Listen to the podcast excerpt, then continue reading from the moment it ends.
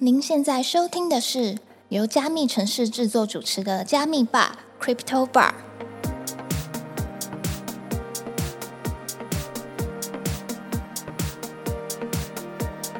嗨，我是今天的 bartender Ronnie。本节目是由专注 NFT GameFi 赛道区块链媒体加密城市制作，在加密城市官网上每天会更新六到八则币圈新闻，欢迎点击资讯栏的链接，follow 加密城市的官网与社群平台。接下来跟我们一起 Q 的来宾，在台湾币圈非常非常有名，以出众的外表搭配实物的能力，广受币圈人熟知。不仅是区块链媒体手榴弹的创办人，更身兼多种不同的身份，在台湾币圈持续耕耘。让我们一起欢迎柳柳。嗨，大家好，我是刘柳，感谢若你的邀请。对，哇，女神降临啊！没有不敢当，我的天哪！每次听到我的介绍的时候，都会很想把头埋进去土地里面。好，那今天很欢迎刘柳来嘉宾吧，跟我们一起玩。那我可以请刘柳先简单的自我介绍，就是你在进入币圈之前的经历，以及你是因为什么样的缘故所以进入币圈的呢？好啊，呃，我其实呃，对，就是先自我介绍一下。嗨，大家好，我是刘柳，也是目前内手榴弹的创办人。然后 Grenade 是成立于二零一九年，因为刚刚 r o l a n 有介绍我们是媒体，但其实对我们是有媒体，然后另外一部分的话就是更偏向一个 PR 整合行销公司。对我们定位是这样子啊。我会开始进入币圈其实是二零一八年的故事。我是大四的时候就恰巧进入了一间交易所，也算是开启我正式进入币圈的一个对第一份工作经验。然后那个时候做的是客服，后来我就也到了 BC 里面做了很多的事情，因为基本上那个时候不论是整个行业或者是各种投资的机会都是非常早期，然后还有整个团队也都是，所以那时候进 VC 也是做了各种事情，包含可能是项目的研究、关系维护，然后跟投资人去沟通，后面回报给我们内部的团队之类这些事情。也在这个同时，其实我嗯有在经营自己的自媒体，然后那个时候是 Lie 的社群。跟 FB 的粉丝专业，因为二零一八年到二零一九年，大家如果有印象的话，那个时候其实是熊市，所以等于是我进来的时候就面临到了 一直在往下跳的 一个窘境。所以呢，从交易所毕业之后去 VC，但是市场不好，所以其实看项目化也发现没有什么新的机会。那那时候我又有自己的社群，然后其实有接触到一些朋友，他们对于这个产业有兴趣，或是对于台湾市场有兴趣，他们就介绍了区块链的。一些 project 专案给我，然后想要让我在台湾帮他们协助推广啊，或是做一些介绍这样子。对，那也就是那个时候开始，我人生算是正式的第一个收费的 case，然后就帮我们做线下活动，之后就开始正式的做手榴弹这样子的平台，然后去发展我们的一些自媒体 podcast、Instagram 或者是其他等等之类的东西。了解，非常非常完整的介绍。那我这边想要从头开始，想要问一些问题，就是刚刚刘刘有讲到说，你在进到币圈的时候，它刚好是一八年到一九年一个比较熊的阶段，当时应该在交易所看到各种惨况，我想。想要问的是，这样子不会让你心生畏惧吗？我想说，哇，这个行业怎么跌跌伏伏的，然后好像不是很可靠，会有想要转行的念头吗？还是什么样的原因让你坚定信念，觉得哦，这个赛道它是一个值得投资未来的赛道？我觉得如果要用一句话去概括那时候我的感受，大概就是“出生之犊不畏虎”。因为刚出社会其实是这样，我这个人有点极端，要么就大好，要么就大坏，就是我我自己发现我个人是这样的。所以那个时候，当然他在。一个非常不好的市场状况下，其实我个人也是很慌啦。但是一部分也是觉得说，哇，那既然都这么坏，你能坏到哪里去？然后我也就大学刚毕业，要么就我投进来的钱全部都没，要么就是我在这里工作，工作到最后整个产业都泡沫化了，那也没差。我才几岁了，那大不了我就出去找其他工作，我再学就好了，都还很年轻，机会都还很多。所以那也就是那个时候会继续想要留下来的其中一个原因。当然，另外一部分呢，我也当然是非常 害 就是哇，我是这个是怎样一直叠哇？这个到底是不是真的啊？还能待下去吗？那就是好在那个时候，其实算是有一个就是比较 mentor 的长辈，那也是有奉劝我说，就是如果你要做好一件事情的话，最好就是要做 long term，然后你要 focus，你没办法，就是说你想要跳出去，你想要跳回来，那其实每个选择都会造就你不一样的路，所以你自己还是要想清楚。那这也是后来就是继续撑着在这边的原因。对，了解。那刚刚有讲到说，就是除了在交易所工作，以及后续在 VC 这边工作之外，其实呃，手榴弹的起源是因为你有一个自己的社群，还有一个粉丝团。那我可以问一下，说当初是什么样的起心动念，会让你想要去办一个赖群，还有像粉丝团这样子的社群呢？其实那个时候在一八年的时候，台湾的区块链产业和现在是。很不一样。那时候其实台湾没有太多的区块链中文资讯，有有媒体，但是我觉得那个资讯差，可能是 Twitter 看一看，然后再看到台湾中文资讯是没有的，或者是说，因为那个时候其实我那时候就大学刚毕业，然后英文也没有非常的好，那我的资讯来源其实是微信，我是从微信开始去找到很多可能是公众号的文章，然后加入他们的社群里面，然后当我发现台湾的人也对区块链有兴趣。但是资讯却有落差的时候，开始就想要当中间的搬运工。一部分也是因为我自己，我觉得是我人格的特质，是我很喜欢跟很多不一样的人交流、讲话，然后去看看有没有新的想法，或者是找一些新的机会。所以这也是为什么我那时候会就是选择创一个赖群，然后到后面其实做一个粉丝团去。更新每日的区块链资讯，也是觉得这是跟我自己有兴趣啊，然后也是觉得这是台湾的区块链产业里面缺乏的东西，所以这对我来说做的有价值，然后也有兴趣，就蛮开心的那个时候。了解，那这边想要问一下，说，因为我们都知道手榴弹的团队是三个人，对，这可以讲吗？可以，可以，可以。那我想问一下，这个团队当初是什么样子组建起来的？因为刚刚有听到，就是柳柳，你一开始是单纯的就是用赖群的方式去聚集一群同好，嗯，然后也用粉丝团的方式去让这样的赖群可以再做一个更多的扩展。但是我更好奇的是，这样的团队后来是怎么样组建起来的？我觉得这个哦，这个其实真的没有没有人问过这件事情，所以我觉得被问到这个问题还蛮新鲜的，就是其实手榴弹一开始的团队成员是除了我之外，现在都不是，就是我们还有其他两个人，对，但现在都不在了。然后一开始手榴弹应该也算是，算了，这个是是八卦不讲，对，这是这是八卦，我想一下，好，我想一下。反正，但后来就剩我一个人了嘛。然后我刚好又因为另外一个大家可能也都知道，在币圈算是有名的人物叫乌迪，我跟他很好，然后他也介绍了我另外一个我们现在的同伴，就是叫 Latisha，就是 Grenade 最核心的 Keyman。然后他从一个设计师到现在帮我做了很多 PM 或者是 BD 的角色，对，他也做了很多东西。然后后来 Latisha 加入之后。也是觉得说，在某个瞬间觉得说应该要再继续害人然后可以让我们可以扩张。那其实又有害人的一些人进来，应该是总共害了四个人，但是走了三个人，所以现在剩下的那个人是 Carry，他是我继 Latisha 之后的第二个。对，因为我们中间有走过一个，对，carry 到现在也大概在我们这边待了一年多，然后就是负责现在手榴弹所有的内容跟企划。对我觉得他也是很擅长很多关于 SEO 啊，或者数据啊，或者是一些 content 的部分。就目前是我们这三个，然后其他员工可能是市场不好啊，我觉得就是小团队一定有小团队跟大公司无法媲美的地方。对，又或者是说，因为我算是从大学毕业之后，其实在外面工作的经验没有很多，然后就开始算是成立一个团队的时候，去当一个管理者，也有很多就是有需要学习对需要学习的地方。我觉得这个是自在一路上面组建团队，我自己也学到很多的部分。好，谢谢柳柳的分享。那我这边的话，想要再问一下，因为刚好听到说，其实呃，手榴弹三个人的编制，它其实不是一开始就是三个人，它是随着就是不断的迭代，然后有了。人员进来，有人员离开的方式，然后慢慢的维持到现在，就是一个比较适合手榴弹现阶段发展的一个人员配置。那我这边有一个好奇，就是第一个就是为什么我们会叫做手榴弹？然后第二个就是说，这样的人员配置，后续你会有想要再扩编的想法吗？还是说你觉得现阶段其实就非常符合你们的需求了？其实会叫手榴弹，纯粹是因为手榴弹它的英文是 grenade 嘛，G R E N A D，这很多人不会念，我自己也觉得它很难念，一开始也其实也。不认识这个单词，但是 grenade 的话，台湾不是有很多公司会直接把英文硬翻成中文吗？哦，对啊。那你把它翻成中文就是杰瑞的，然后杰是敏捷杰，瑞是睿智的瑞，德是德性的德。哇，三个字听起来都是非常高大上的字，那我们就运用这个了。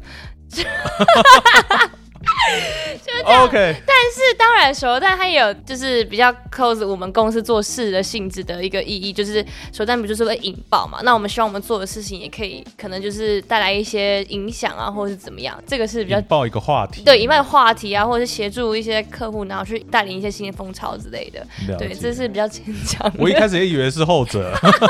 今天看听到一些不一样的说法。这个这是这才是真实的故事，往往让人家觉得 what 这什么东西？对，大概是这样子。然后再来的话，就是刚刚 r o n 问到我们的体质，就是这其实也是我最近一直在思考的问题。因为在其实，在去年年初的时候，我们一度是有扩编到呃接近六个人，哦，对，就是六个人，其实说真的，我觉得不多不少，但是我觉得对我来说算是一个蛮大的负担，因为我其实对于赚钱这件事情，我觉得对我来说可能不是真的很困难的事情，因为我觉得只要够努力，然后找到一些对的点或是对的方式，你会可以赚钱。但是经营公司就不是，甚至是你要去养员工，就会有很大的压力，因为那就是实打实，你每个月需要有好大一笔支出出去。那当然，你付钱给员工是一件事，你要。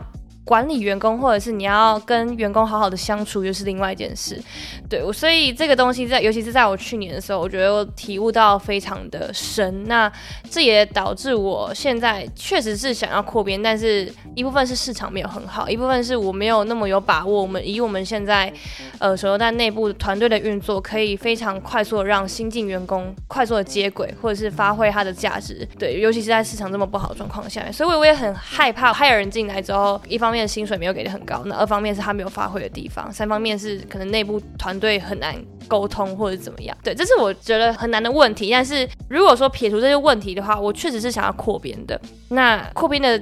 规模要怎么样？我觉得更像是就是真的是一个传统，也不是传统，就是正常的整合公司。我们是可以有一部分是 for client，就是 for 客户，我们去协助他们解决一些问题。另外一部分是我们继续做我们的自媒体，因为我觉得不论是在 Web Two 还是 Web Three，你必须要有有影响力。当你有影响力、有流量的时候，你要做很多事情，其实都会比一个人或者是一个没有影响力的人还要更容易，或是更有机会。了解，这边听到一个老板的心路历程。对，大概是这样。因为我刚刚一直在听，就是刘柳有强调说，我们手榴弹是一家行销整合公司。嗯但是以我对行销整合公司的理解来说的话，三个人他其实是一个非常精实的团队结构。过于精实。对我相信，可能不管是可能业务量部分，还有就是你们在处理一些事情的速度上面，可能对你们来说都会是非常有压力的。嗯嗯，对，所以我现在就很好奇，说，哎，怎么有办法三个人做到这件事情？因为一开始我们其其实，在凯瑞进来之前，我们是没有人是完全是 focus 在内容这一块的，就是那时候是我和老师学还有另外一个女生，然后我们就是会一起做业务，一起做 content，没有那么明确的分工。是到后来 Carry 进来的时候，可能是这一两年才把它明确的分割出来。为什么会有办法这么快？我觉得一部分是因为我们待在区块链的产业。如果说实话，就是这个产业所有的人都没有那么的成熟，要求没有这么的多，或者是这么的难，也让我们得以有机会可以在这个产业里面做一些事情，利用我们的价值。就可能我们擅长的是在社群发挥影响力，或是做出一些内容，或者是在产业里面有连接，那这些东西就会是我们的客户所需要的。对，那如果是相较于一般的传统的那种整合公司，他们确实做超级多，然后做得超级深，就是我们其实真的没办法跟他们就是达到他们那样，因为只有三个人，真的人力有限，大家也不可能就是哇二十小时都在线上说，哎、我今天可以做的做那个做，其实没有，就是但就是我们也。就是希望我们自己可以可以往那个方面去发展，因为我觉得还是可以看到很多的机会在这个产业里面。那这边我想要延伸问一个问题，就是嗯我刚刚讲到手榴弹这边有帮非常多的一些 Web 三的公司有做了很多的事情，嗯那有哪些是你可以跟大家分享一些比较印象深刻的案件？OK，嗯，第一个案件我觉得就大家最近一定会非常有感，但我虽然说它是一个以结果论来看，它现在是一个不好的状况，但它确实算是我们做做过最成功，然后也在产业里面最有名的案件。你要猜猜看是什么吗 F 开头吗？？Yes，没错，对，它是我们从零到一一起做的一个，就是从他们还没开始做这个交易所到他们要进台湾市场，所有的事情其实是就是那时候我都一起参与进去了。哦，对我不敢说就是我所有一个人是我做，没有没有，就是我有一起从头到尾都参与进来，他们当时的所有的一些决策啊，或者是他们需要做什么事情，活动、社群、KOL，然后产业的一些 BD 啊或者什么的，对，都是那时候都有参与进去的。对，了解，所以就是有协助这家 F 开头的交易所做了非常非常多的事情。对，完蛋，对大家，嗯，也对，反正就是我觉得也很很可惜啊，就是以那个时候的状况来看，确实会对于这家交易所寄有蛮大的希望。但我今天他这个局面，就是泡沫被戳掉也好，不然以后很可怕、欸。哦，对啊，嗯，它只会越来越大。对，很可怕。对，所以就这就是现实吧。哎，那这样子，呃，我有另外一个问题是，因为刚刚前面讲到说，就是这边有跟交易所做比较多的合作，那当时怎么会是以一个外部团队合作的方式来进行，而不是说直接变成他体制内的一环？呃，对，其实其实到后面我是有啦，哦，他们是有把我 hire 进去，就是做他们的 full time 的 employee，但是就是在我二零二一年，对，但那个时候后来我就走，但一开始会以 grenade 的身份是因为。就那时候我其实就有 Grenade 了，所以我会一直用 Grenade 的身份去跟他们谈，去跟他们合作。那他们，但是这个专案其实当然也比较多，都是我就是以我个人的名义去跟他们沟通啦。但是像是导剧团或者是其他商务的部分，他们也还是会一起帮我做很多事情。但那时候就没有，只是我觉得应该只是刚好没有谈到是直接整个团队进去，因为他们那时候确实也没有想要在台湾。而，后期啊，后期没有想到台湾做那么多事情，然后前面以那样合作状况，我觉得对他们来说就已经 OK 了，对，所以就没有讨论的太多。对我后来被 hire 进去，其实也不是因为他们想要在台湾做更多事情，而是因为其他原因。除了刚刚讲到交易所之外，那还有其他案例可以跟我们分享吗？嗯，像雪崩吧，雪崩现在就是我们其中一个很长期合作的伙伴。那我们就会协助他们在台湾做社群的营运，就是一些中文社群的管理，跟线下活动或是线上活动的组织跟举办，然后也会定期的 update 雪崩的一些中文资讯给大家，然后传递到社群里面。对，这是算是我们现在比较长期的合作伙伴。那其实陆陆续续都还是有很多那种 GameFi，也是或是 NFT，就跟你们类型就是比较有兴趣的那些 project 有兴趣，或者是其实我们也接触到很多 DeFi，都大部分其实都会看着市场的状态，我们的客户会有所。变得它不太一样。去年就是 NFT，NFT 超爆很多的，大家都要发 NFT，然后大家都想要介绍自己做 NFT 的理念是什么，所以我们也接到很多。然后在前面一点点是 GameFi，然后像我们之前有一年就有做，就是二零二二零二几，忘二零二一还二零二二，就是十大值得关注的电游。那个 YouTube 其实算是我们第一次做 YouTube，然后那个响应就还蛮好的。所以其实我觉得主要比较 long term 的就是。刚刚前面提到两个，然后其他就是可能是各大交易所，像币安啊，或者是其他一些前几名的交易所，我们也都有 connection，然后也都跟他们持续有在合作。然后再的话，就是一些在不同时期会有比较热门的题目的一些 DeFi 或者是 GameFi NFT project 这样子。很多元呢，都有接。对，我们就是没有把自己特别定位在哪一个赛道，就是只要是他们对于台湾产业有兴趣，然后我们能够帮到他们的，我们就会接。那我延伸两个问题，第一个是因为我们都知道，呃，单纯讲 NFT 好，也有很多的一些奇奇怪怪的项目，超级多。然后还有像 GameFi 也有非常多。那在这么多的一些，因为我相信这些项目都会来找你们，就是要谈合作。那你们怎么去筛选这些项目的？有没有一个标准？那第二个就是，通常如果他们来合作的话，手榴弹这边可以带给这些项目什么样的内容？通常的话，我们第一个一定会先去。滴滴他们现有的资讯，那现有的资讯指的就是他们的网站、Twitter 或者 Social Media。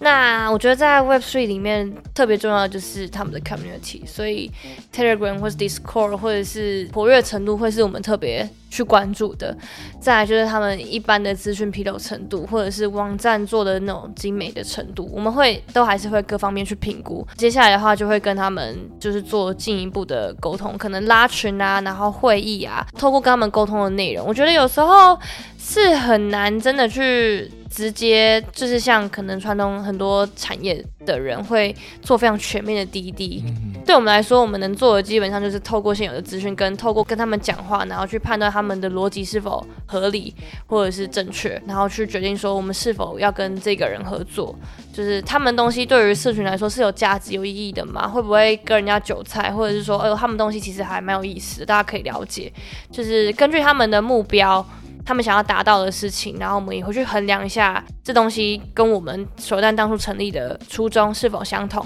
然后是否有需要我们是我们能够帮助到他的地方，这会是我们一个筛选过滤的一个基本的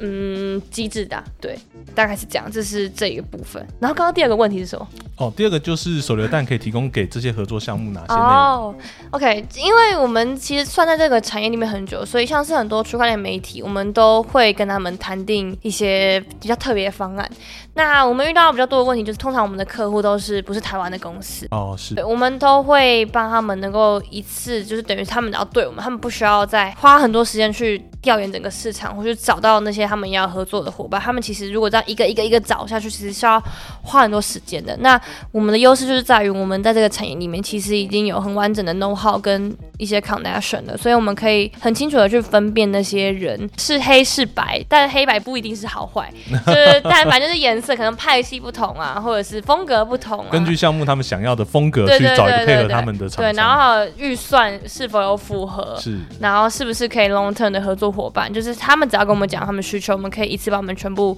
都处理好。媒体发稿、活动组织，然后可能甚至是找人啊，或者找到一些 developer 之类的这些事情，就会尽全力的去帮我们做。了解，我觉得这边讲的非常全面。可是据我所知，像这样子的行销整合的团队，目前台湾也有越来越多的公司在做这一块了。嗯，我比较好奇的是，你觉得手榴弹在这边占据了什么样的优势，是其他人做不到的？嗯，我觉得首尔站的优势，当然一部分就是我们在很早期的时候就已经进入这个市场，所以我们有很多之前避免踩雷，或者是也经历过这么多暴雷事件的一些经验，所以我们更懂得要去如何去筛选这些人。再来就是这个行业其实真的还是非常早期，传统其实我已经听过好多公司他们在他们想要进来，是但可能没有很顺利。有一部分是因为这个产业，因为他们的人都还太新了。当你是一间很有体制或者是很有 SOP 的公司，你要去问很多问题或是了解很多东西的时候，他们没有办法给到你的时候，他们会觉得很有压力，他们会很难以跟你沟通，他们会封闭自己。这部分也是我们比较擅长的地方。就像我或者是我们的团队的成员，都并不是真的那么有这么丰富的经验，就是我觉得是可能是 SOP 或是规格化。对，我觉得没有经验有时候反而是一些好事，但是我知道我们可能可以尝试做到帮我们做到哪一些事情，所以我们会愿意跟他们合作。这也是为什么这些公司没有办法在初期就进来，然后得到市场份额的原因。这个我是我认为的部分啦。对，但是这个东西是会随着时间去弥平的，所以这也会是我们之后或者说现在就正面临到的一个困境。对我就是自己知道这一点，所以在接下来手榴弹也会去更强化我们自己的内容跟社群。对，了解，就是让呃本身的竞争力可以再更强，然后去创造一些所谓的竞争门槛，对对不会让一些所谓传统的 Web Two 的一些行销整合公司，就是可能他收集到一部分人才就可以直接跨进来做这件事情。嗯嗯嗯。那呃，刚刚讲到困境的部分，我这边想要再延伸问一下，就是、嗯有没有发现我都没有照着 round down 问？对，我有发现哦，但我觉得蛮好的，还好这些东西都是我平常在思考的。OK，那就是呃，我们刚刚有讲到说困境的部分，我比较好奇的是，当初可能在跟这些团队，不管是项目啊、交易所，在合作的时候，手上这边有遇到什么样的困境可以跟我们分享，以及就是你们后来怎么去处理到这件事情？我想一下、哦，如果是困境的话，指的是那些交易所的困境，还是是我们的困境？哦，就是手榴弹在跟这些交易所合作的时候，嗯，产生的一些困境像手榴弹现在遇到就是我们的影响力确实没有像其他媒体这么大，是但是很多的区块链公司会把我们直接当做媒体，所以他们希望我们的数据跟他们一样完美。OK，但我们其实做不到这件事情，我们更强调的是其他部分的价值，但是他们可能也在一开始没有非常了解到我们是做什么。当然，这部分有一部分也是我们的问题，所以还说是我们的困境。就我们必须要去更 deep 让人家加深说，我们其实是 PR 公司，然后我们同时有自媒体，那媒体不是我们的强项，那其实你可以考虑选择我们其他的服务，会能够帮助到你，然后也可以凸显你的价值，而不是说你今天来找我们就是一定要发媒体新闻稿这样子。因为大部分的我不知道区块链项目是怎么回事，他们通常就是找人，就是第一个就是要发稿，这也很奇怪，就是可能大家都已经习惯那个模式，不太去动动脑吗？我不知道，我不确定，对，或者是缺乏沟通之类的。但是当然这件事情有慢慢改善，因为就有越来越多有经验的人进来做，他们会跟你要求更。更高的 KPI，对，讲到 KPI，那我就知道困境是什么。就是这个困境，我觉得不只是我们遇到，是所有的人都会遇到。就是哦，我真的我需要 user，你可以帮我有高的转换率吗？不论是交易所、DeFi，或者是任何有他们 application 的这些 project，他们都会面临到这样的困境，因为这个完全就是跟着区块链或加密货币市场也有没有出圈这件事情有非常强大的关系。对，那这件事情也是我们为什么要去加深我们的内容发展，也是为了要去能够多制造一些影响力，给更多圈外的人知道。不然整个圈子的人就这样，然后随着每一次暴雷事件的发生，所以一直萎缩，一直萎缩，一直萎缩。对，就大概就是这样的，这就是我们目前的困境。那我们刚刚有讲到说，就是目前大家其实主要的 KPI 都是让更多的用户可以使用他们自己的服务。嗯，那在二零二二年这么噩梦的一年，就是发生那么多事情，然后大家也是十三惨重。那我相信柳柳这边也是有一些受伤。嗯，就是怕。我我。我保守的说有一些，没事啦。OK，那这边会不会就是影响到后续你们这边想要导更多人进来的呃一个门槛？它可能会更困难，或者是说你觉得有什么样的方式是我们可以突破这样的困境的？就是有什么样的方法，它可以达到一个真的出圈的效果？就你站在一个行销整合公司的角度来看的话，有这个其实是我们去去年对去年年底就是在我们在做一个我们整体的 review 的时候，也一直在非常积极讨论的问题，因为很明显就是全世界第二家交易所爆掉了，这个到底谁还要来相信？这 加密货币产业，你问你问我问你我问他，哎，我们好像都已经真。真的就是相较于之前的那种乐观态度，就是也是觉得，唉，连我自己都已经开始在怀疑人生了，我怎么还敢叫别人进来呢？所以这也是一个我们一直最近也还在思考的问题。但是我觉得吧，就是我像我一开始会很有兴趣在加密货币的产业里面，有一部分是因为它的。去中心化这一点，确实他的精神是让我觉得很佩服的。但是是基于我的感情上面，基于理性，我觉得人类永远做不到完整的去中心化。是对，但我觉得这样子的精神，或是在基于这样的精神所发展出来的产业，是值得大家去了解的。对，或者是参与的。参与的话，要根据每个人的所能够承受的风险，或者是每个人所处的状况而有不同。对，那我觉得虽然说遭遇到这些这么多的事情。嗯，我仍然相信这个产业是值得大家去了解跟参与进来的。那只是说，相较于就是站在一般大众最最快或者说最先会接触到的。人就是我们，像媒体或是 KOL，其实他们能够接触到整个进来这个产业里面，第一线会接触到就是我们，所以我们身为这样的角色，我们更应该要去披露他们潜在有可能会遇到的风险，这也让我们去更审视我们做的内容啊，或者是之后的一些合作啊，应该要更哪哪一部分可能需要更保守。哪一部分可能需要资讯披露的更完整？那这也是我们目前正在积极讨论的一些对应的措施跟想法。但是我们也同时不会排斥说要去往外面发展或者怎么样。但是当然。我们还是希望可以继续留在这个产业里面。那要怎么样让更多人知道这件事情呢？我们是希望可以再多做一些跟生活结合的事情，让更多人了解说这个产业里面其实还是有很多好的人、好的事正在发生。那要如何让大家知道这些东西，就需要花点时间。像是我们现在在录这个 podcast，这也是一件，或者是你们经营的 IG，我们经营的 IG，其实都是因为大家如果不知道的话就不知道，然后大家只会看到负面的新闻。传统媒体大部分报都是负面的报道，是。对啊，负面报道比较容易会有更多的订阅，就新山色没错类的，对啊，所以就会很苦，但是就会有成就感。等到真的市场好的话，那我们刚刚讲到说，就是我们可以透过跟生活结合的方式，散播欢乐，散播爱，然后让更多人去。加入我们的区块链的行列。嗯，那这边的话，想要问一下，在二三年的时候，因为据我所知，好像手榴弹这边有一些计划，可以跟大家分享一下吗？嗯嗯嗯，呃，我们今年的话，就是会更着重在我们。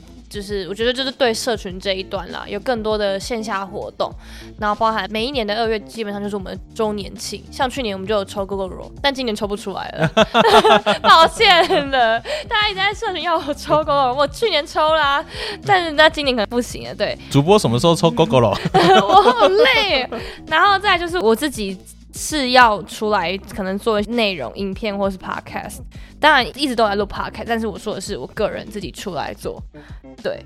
然后其他的话就是我们的内容上面会有一些调整或改变，对。但我觉得这都是比较大家只要持续关注我们就会发现的事情。像我之前是一直比较把我自己想要尽量的淡化，我不想要这么早就出来当个 KOL。所以其实我一直是一直活跃在产业里面，但我并没有以一个 KOL 的身份，有啊有有有有以 KOL 的身份去跟大家上节目之类的啦。但是我自己一直还是把自己定位在 Grenade 的 founder，然后去经营公司的身份。我没有那么想要常出现在荧光幕前，跟大家做一些内容啊或者怎么样的。但今年就是希望这件事情也可以做到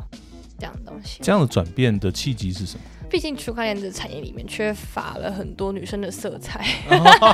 那那没有啊，这但这个是事实啊，只是我之前不想这样做，是因为我觉得如果说我那时候出来就做 KOL，当然我以一个正常的女生进来这个领域里面，就是会算蛮吃香的，我觉得发展应该也不会不好，也可能变成一个很有名的 KOL，不论是好笑路线啊，或者是知识的路线，我觉得都有可能，这是我自己。过去的美好想象，因为没做我也不知道。是，但因为我我不想要做这件事情，是因为我不想要。如果假设我做的很成功的话，我觉得就会思维就会变得不太一样。就我这个人就比较喜欢挑战一些很奇怪的事情，所以我就选择了就是把自己淡化来做一个品牌，然后就是尝试真的是做一个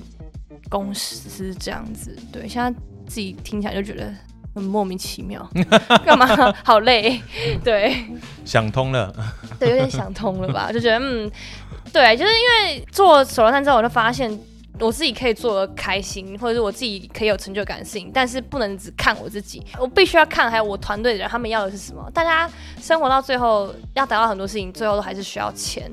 那需要钱要怎么样做？你还是要去斟酌，你不能就是按照你自己想要做的事情去做，但是你还是需要顾及到别人。那我觉得这几年，你也许就是区块链产业里面，对我们这种可能没有太多好的学历啊，或者好的经历的人的最后一波机会。对，我觉得是这样，所以我也是想要在这个时候赶快再跳出来尝试看看。就是我觉得之后不做，我就会后悔。对，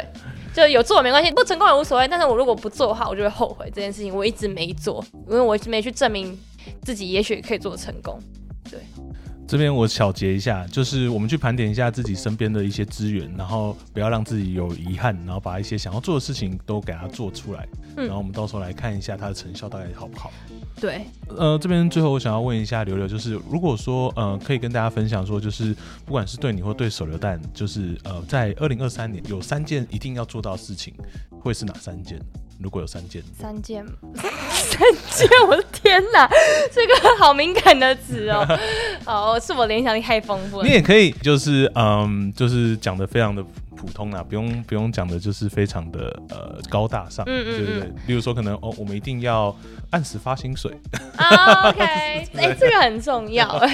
好吧，那第一件，呃，我觉得就是要先要非常的清楚自己的财务状况。是。对，这个是我觉得每个人都需要理清的。可能可以不用每天不用每天记账，但是你必须清楚知道，至少知道很清楚的说，哦，我在这个月的时候可能还有这些钱，或者上个月的时候大概还有还有哪些钱。对，你要至少要有一个比较完整的概念。对我觉得这个是我一直就。不太清楚哦，好的，对，就是区块链钱来的快，去的也快，对，感谢 FTS 帮我们整理，谢谢。对，第二个的话，我我这边卫生纸擦一下眼泪，被发现。对，第二个的话吗？我觉得，嗯，像我今年的话，我觉得要更常跟自己对话，然后去厘清这些东西是不是你想要做的事情。对因为我觉得，就其实跟我上一件事情有一点关系，是因为我觉得我一直都处于一个凭感觉做事的状态。那当然一部分是因为我我确信我做这些事情我会快，我会开心，会快乐。但是一部分的我其实对于这些状况并没有非常有把握跟安全感。那我最近也是碰到了很多人，聊了很多天，然后才把我自己内心一些想要做但没有做的，或者是应该要去了解的事情，再把它理清出来。那我就会发现说，哎，其实我更清楚了，我觉得我的视野更辽阔。那不论是相较于我现在做的事，或是我之后要想做的事，其实我觉得都会更清楚的知道。这个时间点你该做什么？因为以前我就一直也是跟跟人家说，哦，你不用真的特别有一个目标啦，你就大概就这样顺顺走，你也很棒啊。但现在我会比较 prefer，如果你可以有一个再清楚一点的一个路线图的话，或者是一些想象的话，会对你自己的身心都更好。短中长期的目标去做追求。对，我觉得就可以先至少先 setting 出来，因为如果你一直不写出来或者是想出来的话，其实你就是会活在一个很就是跟薛定谔一样，介于有跟没有中间。就是我觉得你到事后你都会发现，其实还有很多东西是你当初大概知道怎么做，但你没有做的，那你就会很容易有后悔或是有遗憾。是对，所以一定要想清楚，不要懒。那第三件事情，第三件事情哦，就是把我的钱赚回来，很重要，很重要。对，把钱赚回来。但是市场不好，所以要先把钱留好。反正就是不要把钱弄丢，然后或者是把钱赚回来这样子。OK，那我们总结一下三件事情。第一件事情就是确认自己的财务状况，第二个是跟自己对话，找到自己的目标。那第三件事情呢，就是把钱赚回来。好，对，谢谢刘刘的分享。那我最后的话，我想要问一下，说就是如果今天大家听下来对手榴弹还有对刘刘非常有兴趣的话，那我们要到哪边才可以联系到你们呢？大家可以去也是追踪我们的 Instagram，然后账号是 G I E N A D E T W，或者是就是 Twitter、Podcast，呃，都可以找我们。对，但其实最快就是 Instagram 啊，Facebook 其实也可以。对，各种 social media 只要搜寻 Grenade 手榴弹都会有。那哪边密你们，你们比较会回？Maybe 是 Instagram 跟 Telegram。对，OK，好，那今天的节目就到这边。如果你喜欢今天的节目，记得追踪分享给你的朋友，并且在 Apple Podcasts 跟 Spotify 给我们五星好评。若对今天谈到的话题有什么想法，都欢迎在评论区留言哦。有关手榴弹相关的资讯，我们会放在资讯栏。谢谢刘刘来加密吧，跟我们一起秀。希望下次有机会邀请你来玩。我们下周见，拜拜。耶，拜拜。